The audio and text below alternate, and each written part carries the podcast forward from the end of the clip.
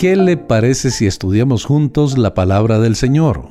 Hoy en jueces capítulo 6, versos del 33 al 40. Los enemigos de Israel se juntaron en el valle para pelear. Gedeón aún dudaba y como hemos dicho, Dios tenía que dominar el temor de Gedeón. Tenía que darle valentía y fe. Dios tenía que afirmar la debilidad del carácter de Gedeón. La próxima medida que tomó Dios fue llenar a este hombre con su espíritu, porque Dios siempre dio la plenitud de su espíritu a cada persona que él utilizó. Con esta llenura del espíritu, Gedeón convocó al pueblo. El sonido del cuerno significaba guerra. El momento en que se tocó, el pueblo supo que significaba el comienzo de la guerra contra los amalecitas y el pueblo empezó a reunirse con él. ¿Y sabe usted lo que ocurrió? Que a pesar de ver el apoyo de las tribus nuevamente, Gedeón se sintió otra vez dominado por la duda. En el verso 36 vuelve a dudar y muestra su duda diciendo, si has de hacer. Al día siguiente, Gedeón le propuso al Señor que la prueba fuese doble para que el resultado fuera innegable. Y le dijo, ahora Señor, no te enojes conmigo si vuelvo a insistir, pero solo quiero hacer otra prueba. Pondré nuevamente un vellón de lana. Si realmente estás presente en este asunto, haz que el vellón quede seco y que el rocío humedezca la tierra.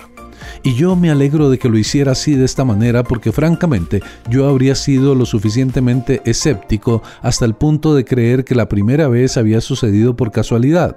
O vamos a decir mejor que fue natural que sucediera así la primera vez, es decir, cuando el vellón quedó mojado y la tierra alrededor quedó seca.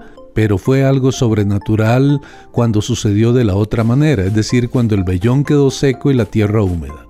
Por tanto, tenemos aquí una prueba doble. Este hombre pidió a Dios que dejara caer el rocío en el vellón de lana y luego que Dios no dejara caer el rocío en el vellón. Cuán bondadoso fue Dios con Gedeón. Y veremos que Dios gradualmente prepararía a este hombre hasta llevarle el momento de reconocer que no había nada en él mismo. Dios luego lo usaría para ganar una gran batalla.